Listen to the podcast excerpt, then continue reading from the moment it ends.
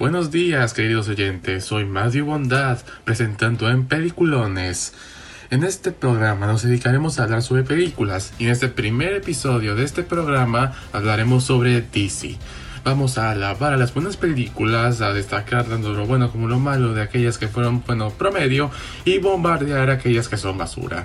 En este episodio solo vamos a hablar de las películas live action, así que no me preguntes sobre ninguna película perteneciente al universo animado de DC, ni tampoco me preguntes por Injustice, Superman Rojo o cualquier otra, y solo hablaremos del universo extendido de DC, así que tampoco me pregunten por Linterna Verde, por el Joker, de Batman o cualquier película de Superman o Batman que haya existido.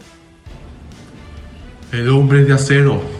Originalmente este episodio iba a ser un top, y de haber sido así hubiéramos tardado bastante en hablar sobre Superman, el hombre de hierro, porque esta película es de las mejores del universo de DC en mi opinión. Uno de sus muchos puntos a favor es que en lugar de mostrarnos una escena superficial en la que se muestra a los padres de Clark ponerlo en una navecita y enviarlo a la Tierra mientras Krypton es destruido, aquí tenemos algo muy elaborado, en la que le dan protagonismo a los padres de Clark, además que profundizan en el trasfondo de la sociedad kryptoniana, cómo se gobierna, cómo se reproducen, su historia y todo eso. Además le dan contexto a las circunstancias que llevaron a los padres de Clark a traerlo aquí a la Tierra junto con la destrucción de Krypton. Nos explican sus causas, cosas que en muchas películas no pasaba. En mi opinión fue un prólogo buenísimo, además que deja bien clara cómo será la calidad del resto de la cinta. A pesar de no ser una comedia como a mí me gusta cada vez que busco una nueva película que ver, esta película no me aburre a pesar de que tardan mucho en mostrar escenas de acción, ya que nos muestra bastante bien el trasfondo de Clark, ya que podemos por ejemplo tener fragmentos de su niñez en la que tenía que contenerse para así no exhibir sus habilidades. Además de eso, en el presente nos mostraban cómo es que este sujeto iba por el mundo haciendo el bien mientras buscaba sus orígenes, de dónde venía. Además, otra cosa que me gustó es que uno de los mayores clichés del cine quedara minimizado, y este es el que los militares siempre molestan tanto a buenos como a malos. Este cliché se minimizó después de que Superman se ganara la confianza de los militares después de salvar, salvar a varios soldados, por lo que ambos comenzaron a colaborar juntos para acabar con el general Zog y sus hombres, los villanos.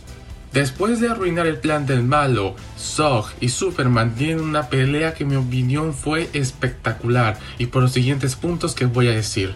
Para comenzar, la coreografía nos permite ver las habilidades de ambos personajes y todo el poder que son capaces de desatar.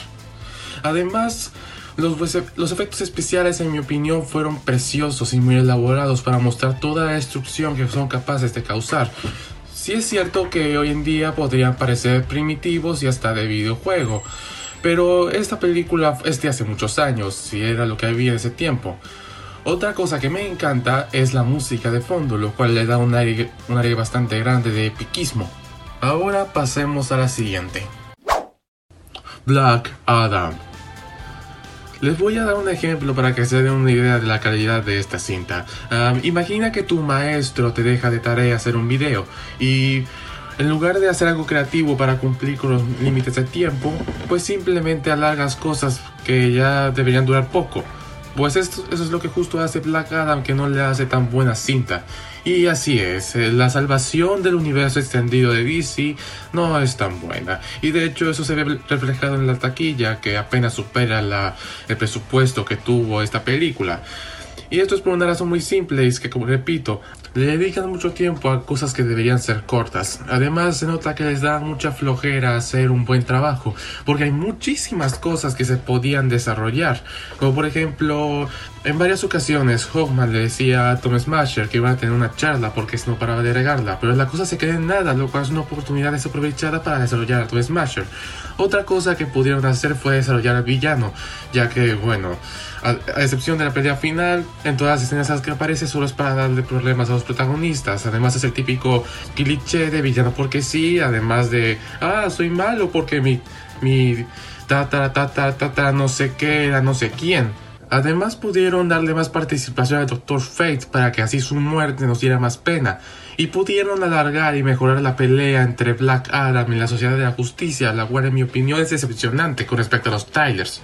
A pesar de que no me pareció muy buena película, me pareció, digámoslo, entretenida, no me aburrió y siempre tiene acción, lo que es un punto a favor. Aunque no voy a... Eso no quita que es una película que podría llegar fácilmente a la mitad del universo extendido, puede que esté a la mitad mala.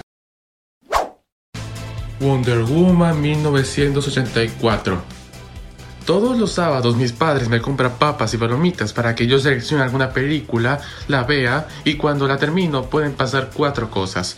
O es un drama que me deja tan intrigado por su suspenso, o una comedia tan buena que me mata de risa, o una película que me deja totalmente indiferente y por lo tanto pues solo otra cosa.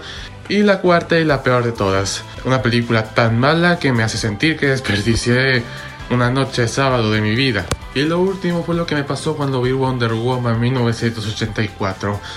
Ahora que la recuerdo, esta película me parece bastante aburrida, ya que tiene poca acción, y las pocas escenas de ese tipo que tiene son aburridas o, pues bueno, te dejan pensando en cómo es que esto rompe el canon. Para comenzar, la primera escena de acción es una en la que Wonder Woman combate a unos ladrones. Lo cual me parece incoherente porque Batman vs Superman le robó una foto a Batman para mantener oculta su identidad, lo cual es incoherente ya que en los 80 esta tipa combatía criminales apenas al día.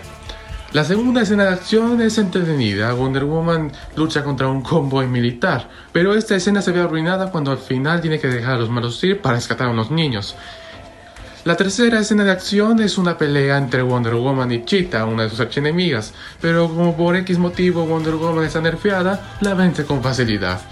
Y la última escena de pelea es una última batalla entre Wonder Woman y Cheetah la cual me parece francamente, pues bueno, no la recuerdo, pero creo que es aburrida porque dura muy poco y vence a Cheetah de una manera bastante cutre.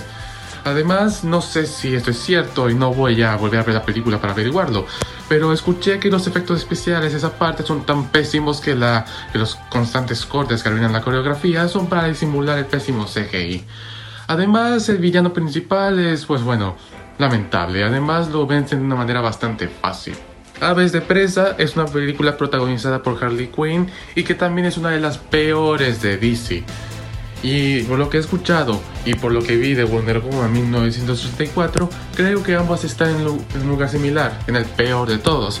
Puede que si las analizo a profundidad, si es que algún día me arriesgo a perder 4 horas de mi vida, sepa cuál es peor. Pero no voy a hacer eso, así que voy a coronar ambas películas por igual como las peores películas de DC. Y pues bueno, mis queridos oyentes, se me acabó el tiempo. Este fue el primer episodio de una serie que espero obtenga el apoyo suficiente para continuar. En futuros capítulos hablaremos sobre mi opinión de Shazam, la Liga de la Justicia de Zack Snyder y de 2017, entre otras que me gustaron bastante y que espero poder analizar para ustedes. Hasta luego mis oyentes, aquí Peliculones GG, hasta luego.